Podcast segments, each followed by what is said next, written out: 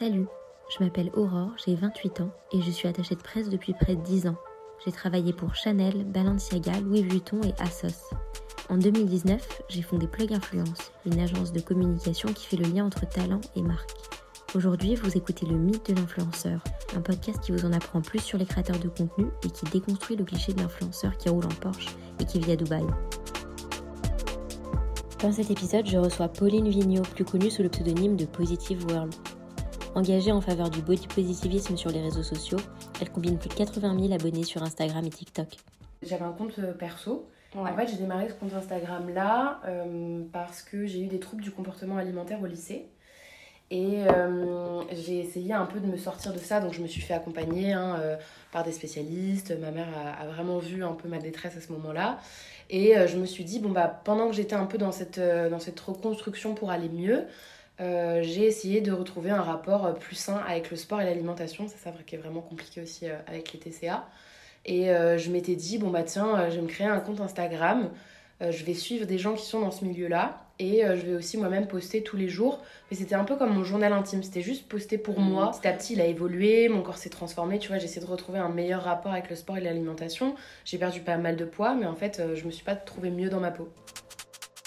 Et je pense que ça m'a vraiment réveillée, ça m'a secoué parce que bah, j'ai toujours vu la minceur comme euh, le, le, truc idéal, le truc. Euh, enfin, il fallait que j'atteigne ça pour me sentir bien, pour me trouver jolie, pour qu'on me trouve jolie. Mhm. Bah, en fait, euh, non. Et même si des personnes pouvaient me trouver jolie, bah, si toi tu te sens pas bien dans ta peau, ça sert à, ça sert à rien. Mon compte a un peu changé, il est plus parti, j'ai un peu levé le pied, il est parti sur quelque chose de plus de l'ordre du développement personnel.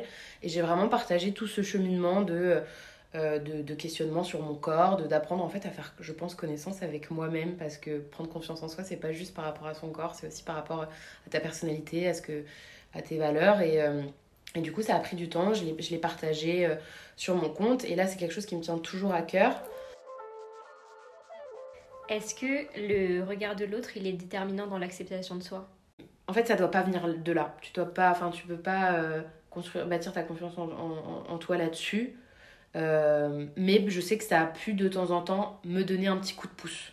Mais il fallait aussi que je fasse la part des choses en me disant faut que ça me donne le petit coup de pouce, mais pas que je devienne dépendante de ça et que je construise mon image là-dessus. C'est hyper, euh, hyper complexe. Moi, tu vois, c'est la première fois où j'ai posté une euh, photo de moi où on voyait mon corps, j'étais en sous-vêtements. Mhm.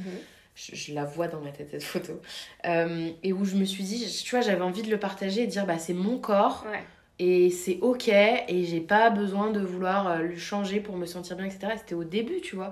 Mais je me disais je, tremblais comme ça de publier parce que je me disais je me livre tellement c'est quelque chose sur lequel je, je, sais que je veux travailler et c'était le tout début de, de ces questionnements pour moi et tout. Et je me disais mais qu'est-ce qu'on va penser? Qu'est-ce qu'on va dire et tout? En fait chaque personne a parfois l'impression qu'elle est toute seule à répondre. Mm. mais en fait euh, t'as reçu genre 50 messages ou 40 messages autour de ça tu vois et t'es en mode en fait, c'est en mode, je, oh là là, mais oui, peut-être que, est-ce que j'aurais dû partager ça et de machin. Depuis toujours, c'est un peu ça le travail des réseaux sociaux, c'est le côté super intrusif parfois des gens, mm. qui en fait, tu choisis ce que tu veux leur montrer et qui vont un peu euh, franchir la ligne parfois. Et à une échelle où tu as des, quand même pas mal de, gens qui te suivent et tu reçois des centaines de messages comme ça, voire des milliers parfois, c'est. Euh, ça, ça doit pas être toujours facile, c'est sûr. Aujourd'hui, on se rend même plus compte ce que ça représente 200 000 personnes qui te suivent, presque, tu vois. Maintenant, dans les marques, il y a beaucoup des quotas pour la représentation, que ce soit euh, pour, euh, tu vois, on va prendre une personne de couleur, on va prendre une personne ronde, on va prendre une personne asiatique. Est-ce que tu trouves que c'est une solution viable de fonctionner comme ça? En fait, on a l'impression que les marques, elles font ça pour paraître plus inclusives, mais est-ce que dans le fond, ça aide vraiment, euh, ça fait vraiment avancer les choses, ou est-ce que c'est pas forcément le bon moyen? Le body washing, justement, un peu en parler avec le greenwashing, le fait d'utiliser l'élément du corps et de la diversité pour vendre euh, est-ce que si ton intention derrière elle est vraiment fondée ou pas, machin? Franchement, je sais pas. C'est une question que je me pose encore. En fait, euh, même, même euh, si, je fais le, le, rapport avec les personnes sur les réseaux sociaux qui diffusent ce message, mais qui derrière sont plus dans une position de personnes intéressées parce que ça marche bien, parce que c'est tendance, parce que c'est vachement mis en avant, mais qu'au fond, bah, c'est pas forcément ce en quoi elles croient, bah, tu te dis, mais attends, mais au final, le message est un peu passé, on voit quand même plus de corps, les gens vont peut-être un petit peu mieux est-ce que c'est important dans le fond? Et au final, je me dis, mais oui, c'est important que dans le fond, les gens changent leur mentalité et que bah, les marques, au lieu de juste montrer des corps différents, euh, développent plus de taille et soient vraiment euh, globalement inclusifs. Là, je vais plus parler côté taille que diversité ethnique parce que c'est ce que je connais le mieux. Mm. Déjà, c'est bien d'avoir plus de représentation. Par contre, il, il, faut changer les choses, tu vois. Moi, j'ai le cas d'Etam, par exemple, à qui j'avais écrit il y a 4 ans, tu vois. 3-4 ans, il y a très longtemps. Mm. En mode, ouhou, quand est-ce que, enfin, où est-ce qu'elle est, quand est-ce qu'on l'aura la taille 46-48 euh, ouais. Bah, elle est toujours pas là. Hein. C'est en mm. mode, on travaille dessus. Et tu vois, il y a des grandes entreprises qui ont beaucoup d'argent et qui le font pas. Et il y a mm. des entreprises qui sont nées il y a pas si longtemps que ça. Tu vois, moi, par exemple, je porte du Savage, j'adore ça. Euh, qui arrivent à faire, à faire beaucoup plus de taille, des modèles canons, etc. La taille la plus vendue dans le monde, c'est du 42. Il y a des marques qui vont euh, être un peu de mauvaise foi, vont se dire, bah tiens, ça marche un petit peu plus, donc on va faire un peu plus de taille. Mais en fait, ils vont peut-être juste mettre un peu plus de tissu. Mais il y a énormément de, de, questions autour de ça. Moi, j'ai juste quand même un peu l'impression qu'on avance. En tout cas, il y a des marques qui avancent, il y a des marques qui le faisaient même depuis des années. Tu vois, Asos, moi, c'est une marque que j'adore. Euh, parce que euh, avant même que un peu ce, ce, mouvement euh, se, se, se, développe sur les réseaux sociaux, etc., qu'on en parle plus, bah, la grande taille, c'était déjà, c'était déjà présent sur leur site. Les mannequins différents, c'était déjà présent sur leur site, tu vois. Ouais. L'idée, c'est de garder en tête qu'on on peut avancer et qu'il y a surtout plein de marques parfois qu'on connaît pas qui euh, se développent avec l'envie de faire changer les choses et qui font des super produits. Un jour, j'espère qu'on sera plus en train de se dire ah tiens c'est la première personne noire qui truc ah tiens euh, euh, on a un quota on a des prix pour la diversité et juste ce sera normal, tu vois. Je pense qu'en fait, on souffre déjà d'un contexte qui manque de diversité et on, et on s'y tend, et en plus de pratiques qui sont ancrées depuis des années euh, dans le monde, je pense, du journalisme. Après, je m'y connais pas bien, tu vois, du journalisme, mais euh, où toujours on essaie d'avoir le titre, la photo, le machin, et où justement, euh, dès que tu as le titre le plus waouh, la photo la plus waouh, mm. t'interpelles un peu plus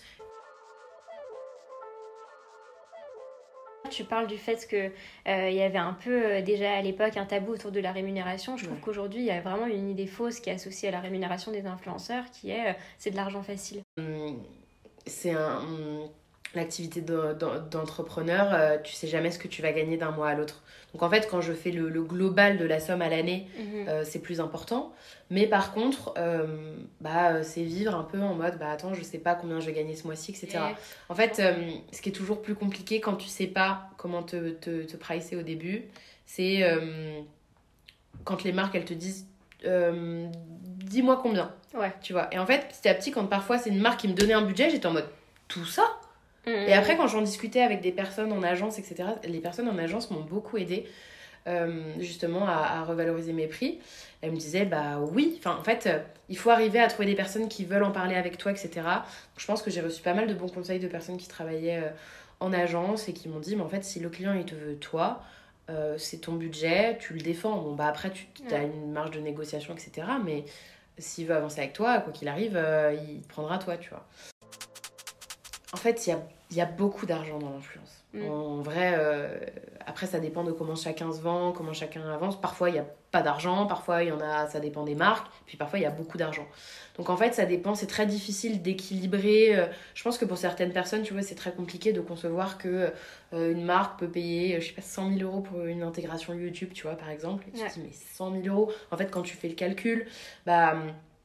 tu vois, tu dis 100 000 euros pour publier une vidéo, moi je peux le faire, mais est-ce que toi, tu as euh, un nombre de, de reach, d'abonnés, de personnes que tu vas toucher euh, conséquent, que tu as fidélisé, qui est engagé, qui te fait confiance Derrière, tu as déjà tout ce que te prend euh, les impôts, l'URSSAF, etc. ces personnes-là sont aussi des personnes qui ont une équipe à payer, toute une production, du matériel, des, des locations salles, etc. Donc en fait, c'est parce que les gens font vite le raccourci de une vidéo de 10-15 minutes, 100 000 euros rentable, moi je poste une vidéo, je peux le faire, etc. Au-delà du, du, contenu que tu fais sur ta story, sur ton post, ton réel, machin, tu rémunères aussi tout le travail que tu as fait en amont pour construire ton audience. Ouais, absolument. Les, les, les, budgets euh, de marque, en fait, on se rend compte à quel point les budgets influencent finalement, même quand ils sont conséquents, rivalisent jamais avec le budget d'une campagne de pub, par exemple. C'est où c'est très rare, quoi. Mais euh, c'est des petites marques sinon, mais pour des grosses marques en général. Et c'est en ça que c'est très avantageux pour eux. Et je pense que c'est pour ça que on en parlait euh, tout à l'heure au moment du Covid. Tout ce qui est marque de luxe, en fait, se sont engouffrés dans ce truc de on va tout déporter sur le digital, nos budgets, parce que ça leur revient beaucoup moins cher, même s'ils payent des très gros influenceurs, même s'ils en prennent plein, ça rivalisera jamais avec des millions dépensés dans une campagne de 30 euh, secondes à la télé, quoi. Après, c'est pas les mêmes objectifs, tu vois. Moi, par exemple, ma mère, qui est pas sur les réseaux sociaux, elle sera jamais ciblée par une marque euh, qui fera pas du spot télé.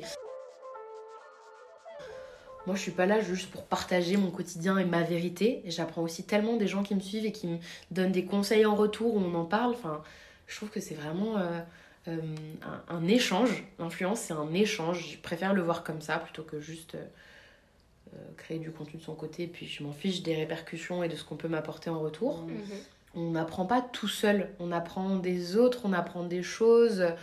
Euh, je trouve que ça te permet d'avoir un, vaste, enfin un champ des possibles d'apprentissage, de, euh, voir des corps différents, voir des gens différents euh, qui, ont qui vont raconter des histoires personnelles différentes ou qui vont te parler de l'histoire et t'apporter des compétences.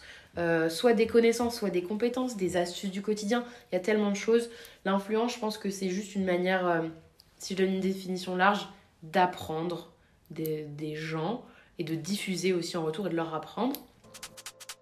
C'est une manière très positive de voir euh, les réseaux sociaux et tu vois on crée ce podcast qui s'appelle le mythe de l'influenceur pour justement casser les préjugés qu'on a euh, sur ce monde là qui est en fait, euh, au-delà de nous, notre, euh, on est dans un microcosme hein, dans l'influence. Tu vois, tout le monde mm. se connaît et tout machin. Quand tu sors de ça, euh, les gens comprennent pas ce que c'est, pourquoi c'est là, pourquoi ce qu'on disait tout à l'heure, ça génère autant d'argent, des choses comme ça. Il y a plein de questions en suspens. Et il y a plein de facettes de l'influence. qui méritent d'être entendues. On se rend pas compte à quel point le métier est vaste en fait. Pour les gens qui nous écoutent, forgez-vous. Enfin, les réseaux sociaux, vous êtes pas obligé de suivre des comptes, vous pouvez suivre ce que vous voulez, ce qui vous fait du bien et je peux vraiment conseiller ça aux gens, c'est de vous faire votre écosystème. Je trouve qu'il faut vraiment l'utiliser en se disant ok j'y passe du temps mais ça m'apporte quelque chose. Peu importe, du bien-être, des connaissances, des compétences, peu importe. Si ce podcast vous a plu, je vous invite à suivre le compte Plug Influence sur les réseaux sociaux. Merci pour votre écoute.